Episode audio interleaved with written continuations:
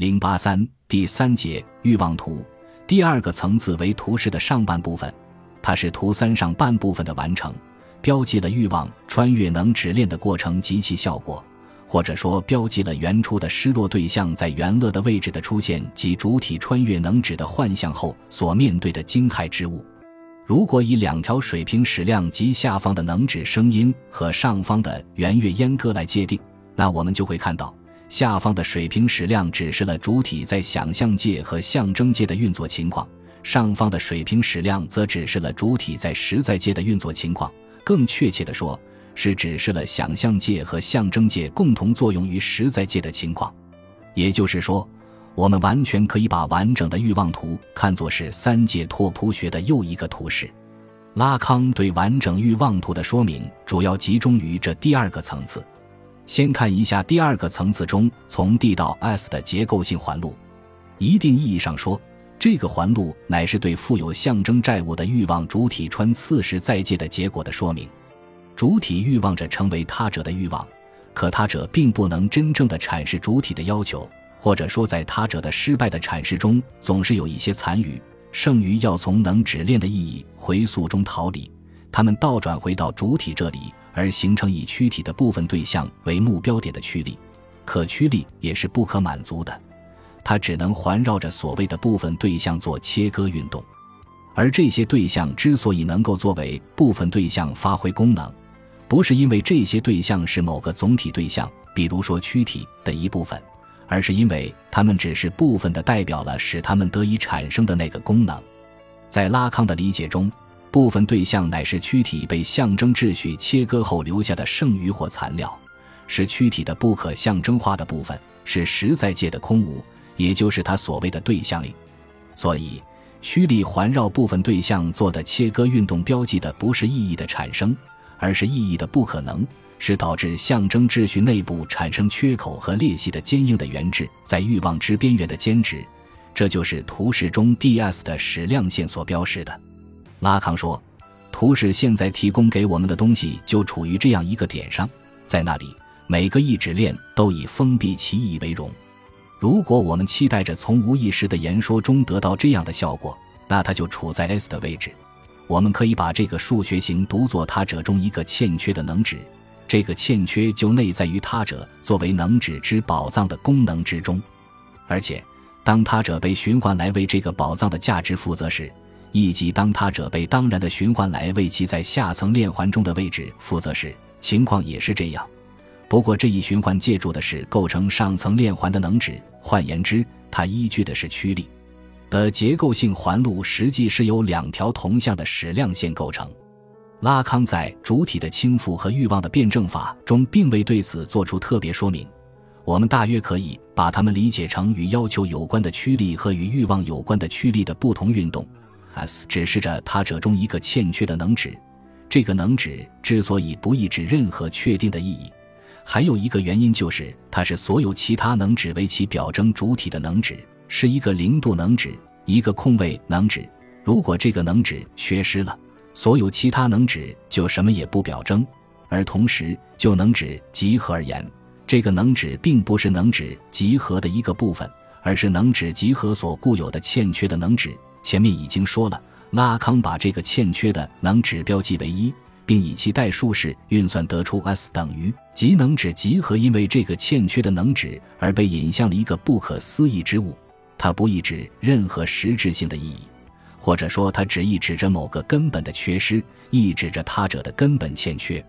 因为这一欠缺，主体的问题从他者那里是得不到任何回答的。穿越了能指秩序的我，在这一零度能指中所得到的，将是一系列减法后的剩余。比如，面对我是谁这个问题，社会秩序可以用一系列的能指对你进行符号性的委任，为你注册一个又一个符号化的身份，让你在象征性认同中觉得自己找到了问题的答案。我是父亲，我是丈夫，我是男人，我是教授，我是懦夫，我是草根，等等。但所有这一切都不过是移情的幻觉，是遮蔽或抵御我的欲望的屏幕，而不是那个在欲望中寻找存在之谜的我的真理。面对一次又一次意义缝合的失败，面对他者之威权在某个时刻轰然坍塌，穿越了社会幻象的主体终于意识到，父亲不是我的真理，丈夫不是我的真理，男人不是我的真理。最后，主体只能说：“我只是我，我就是那个不可言说的东西。”我就是那个把一切符号性的委任都减去后所留下的剩余，我只是那个残余，那个废料，我只是一个残渣，一个渣子。根本上说，我只是一个人渣，一个不可符号化的无名的遗落物。我处在这样一个位置，从那里我可以听到这个声音。宇宙是纯净的无中的一个缺陷。然而，渣子、人渣并不意味着一种消极性，并不意味着一无所事。相反。它是一种纯粹的主动性，是一种为欲望而欲望、为欠缺而欠缺的存在。那么是什么东西在支撑着这种主动性？是什么东西让我们很享受那种为欲望而欲望、为欠缺而欠缺的状态？拉康说是元乐，这就是欲望图中元乐的矢量所要指示的。元乐是拉康中后期教学中的一个重要概念，有关他对元乐问题的阐述。我在后面会给予说明，在此只是简单的提示几点：第一，所谓元乐，指的是人对过度亢奋状态的追求，是主体对使兴奋降低到最低限度的快感原则的超越；第二，元乐是对因欠缺而来的欲望的享受，所以是维持欲望的东西；第三，元乐是一种僭越，是对法或者说法的禁止的僭越，对快感原则的僭越，故而它也是一种罪，一种纯粹的恶。第四法能指快感原则等属于象征界的一切，固然是元乐的禁止，可也是激发元乐追求的祸因。正是建立限制的法令和法则为元乐的僭越提供了参照和方向。第五，元乐的产生与弗洛伊德在《图腾与禁忌》中描述的子民对原始父亲的谋杀有关，与父亲功能所代表的阉割和乱伦禁忌有关，所以也与菲勒斯有关。菲勒斯是赋予躯体元乐的东西，勃起的器官可拿来象征元乐的位置。那么，在欲望图中加入元乐矢量的意图何在呢？如何解读这个矢量的逻辑和意义呢？前面我已经说到，拉康提出欲望图主要是为了做两件事：倾覆笛卡尔式的我思主体的透明性，以及在弗洛伊德的伟大发现的语境中重述欲望的辩证法。如果说前三个欲望图主要是通过引入能指和他者来完成第一个任务的话，那么第四个欲望图就是在他们的基础之上对欲望的辩证法的完整呈现。从这个意义上说，元乐维度的引入乃是其欲望的辩证法的最后环节，把元乐置于图式的顶部，意在强调人不只是在语言之中的存在，不只是能指机器运作的结果，也不只是诸多认同交互作用的产物。同时，还是一个总想超越结构、超越能指机器的运作、超越象征秩序的欲望性存在，是一个永无止息的追求、不可满足的欲望之满足的原乐主体。正如芬克所言，如果说语言是使我们与动物区分开来的东西，那么原乐就是使我们与机器区分开来的东西。原乐总是被禁止的，被嵌入时亮线的 S 就标识了这个禁止，标识了原乐本身的缺失，所以。在他者的能指集合中，欠缺的能指其实也是元乐的能指。元乐主体必要与这个优先的零度能指相遇，它实际上就是菲勒斯，并且是只是意义和元乐的缺失的菲勒斯，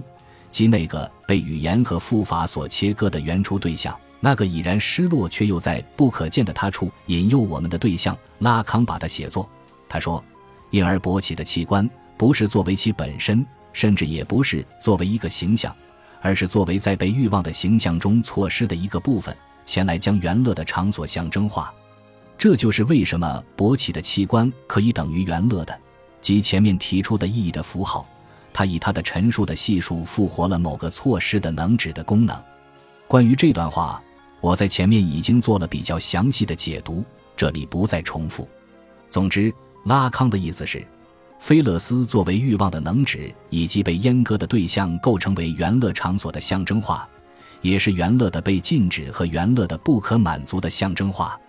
但是，对元乐的彻底禁止是不可能的。主体的求元乐意志不可能因禁止而熄灭，主体也不可能因为元乐不可满足而不再追求元乐。虽然也有人觉得再活下去已经没有意义，所以选择自杀了事。但选择死亡恰恰是朝向原乐的蹦极跳，一种绝对的自由意志的体现，不就是选择死亡的自由吗？原之原乐是不可象征化的，也是不可消除的，它总是要寻求趋利的替代性满足，总想用趋利的满足来补偿原乐的缺失，这就是趋利的数学形地在原乐矢量中的位置。进而，如同上面所说，被阉割的主体与趋力之间的关系也是不可能性的关系。驱力同样是不可满足的，它只能环绕躯体的部分对象做切割运动。这一切割运动的功能，与其说是提供给主体意义，不如说是把主体再次送上实施阉割的圣坛，对原乐的追求，对原乐的原始缺失的补偿，把主体一次又一次带回到阉割这一原始创伤的场景中，而主体也因为对这个原始创伤的回想。因为复法的禁止和原始对象的失落，而一次又一次在僭越中享受着那难言的快感，这就是从原乐到阉割这条矢量线要说的意思。于此，我们完成了对拉康的欲望图的描述。虽然这个描述看起来已十分繁杂，但它充其量也只能算是一个初步的描述。那么，整个欲望图系列到底在说什么？我已一再暗示，对此没有唯一确定的回答。但在我此处所论的语境中，我想说的是，欲望的辩证法根本就是主体异化的辩证法，是欲望和原乐之实现根本上不可能的辩证法。欲望的辩证法是非同一性的辩证法，是辩证法的非同一性。而居于这个辩证法之核心的东西，就是主体之死亡，是主体朝向死亡之途的一次次厌恶表演，是主体为自己的原初丧失举行的一次次哀悼。在主体的倾覆和欲望的辩证法一文的最后，拉康有这样一段结束语：分析经验所证实的是，不论是在正常或是反常的情形中，都是阉割在调节欲望。只要阉割是在和幻象中的之间来回摆动，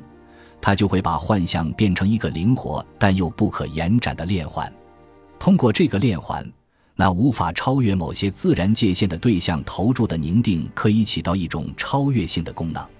那就是保证他者之原乐，并通过这一功能以法的形式把这个链环传递给我。任何人只要确实想要和这个他者展开较量，就必要走上承受他者的要求而非他的意志的道路。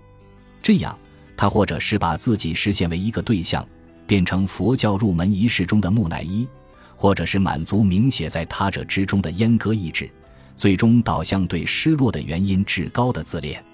阉割意味着原乐必须被拒绝，为的是在欲望之大法的相反层级上可以得到它。